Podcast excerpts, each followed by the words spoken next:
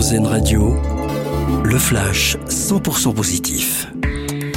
Bonsoir à tous. La campagne de vaccination sera généralisée au collège à la rentrée prochaine. Tous les élèves volontaires de la classe de 5e pourront se faire vacciner contre le papillomavirus. Objectif, éviter le développement de cancer.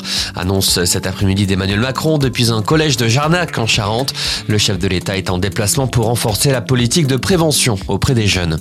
Le label rouge pour la tomate de Marmande en Lot-et-Garonne. Un label qui certifie l'origine, la qualité et les conditions de production de la tomate de Marmande une première victoire pour l'association des fruits et légumes du Lot-et-Garonne qui veut maintenant que la tomate de Marmande obtienne l'IGP, l'indication géographique protégée, et ainsi devienne une marque. Elle fait son entrée à l'Académie Goncourt. La romancière Christine Angot rejoint le jury de la plus prestigieuse récompense de la littérature française, récompensée en 2021 par le prix Médicis pour le livre Le Voyage dans l'Est. Christine Angot succède à Patrick Rambaud. Elle siégera à la prochaine réunion de l'Académie début avril.